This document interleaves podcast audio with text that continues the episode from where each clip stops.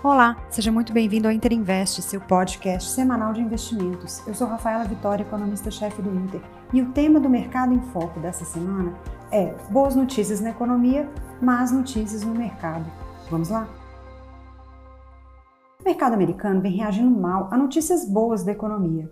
Dados que afastam por hora uma desaceleração mais forte da economia lá e que devem manter a inflação pressionada, reforçaram a expectativa de que o Fed continue no caminho mais duro no combate à inflação.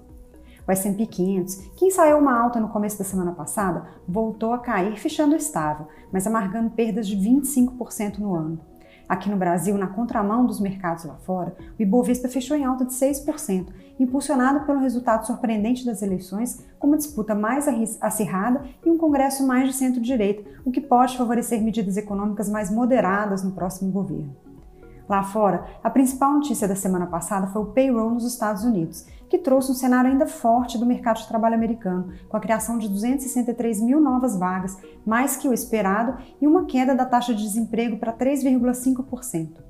Apesar da boa notícia para a economia, afastando por hora um cenário de recessão, o mercado voltou a apostar em um Fed mais hawkish, não só consolidando a expectativa de alta de 75 basis points na reunião do FONC de novembro, mas também com a taxa terminal mais alta, acima de 4,5% em 2023. Ou seja, economia mais forte significa mais juros e por isso o mercado reage negativamente.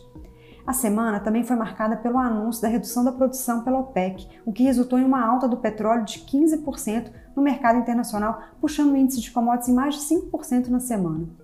Aqui no Brasil, o mercado foi mais uma vez na contramão, com uma forte alta do Ibovespa, impulsionada pelos resultados das eleições. Os dados de inflação e atividade também indicam um cenário mais ameno que beneficia, beneficia as apostas de redução da Selic no primeiro semestre de 2023.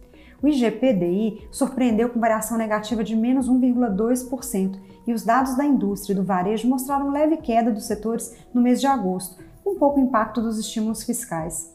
Apesar da reação positiva do mercado, seguimos com cautela no cenário, com risco fiscal ainda no radar e um embrólio no orçamento de 2023 para ser resolvido depois das eleições. Na agenda dessa semana, temos como foco a inflação. Aqui será divulgado o IPCA de setembro e esperamos uma nova deflação de 0,3%, a terceira consecutiva.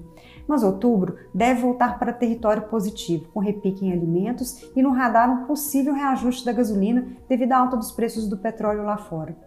Também será divulgado o dado de serviços, que pode ser novamente positivo em agosto, apesar do varejo ter arrefecido. Lá fora teremos o CPI nos Estados Unidos, que também é esperado uma desaceleração para 8,1% em 12 meses, mas com núcleos ainda pressionados. Com todos os dados que já foram divulgados, dificilmente irá alterar as apostas de 75 basis points para o próximo FONC, que aliás divulga a alta da última reunião essa semana. Bom, essas são as principais informações da semana no mercado.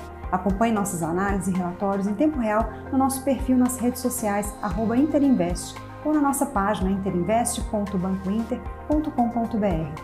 Siga a gente e envie suas dúvidas e sugestões. Boa semana e bons investimentos!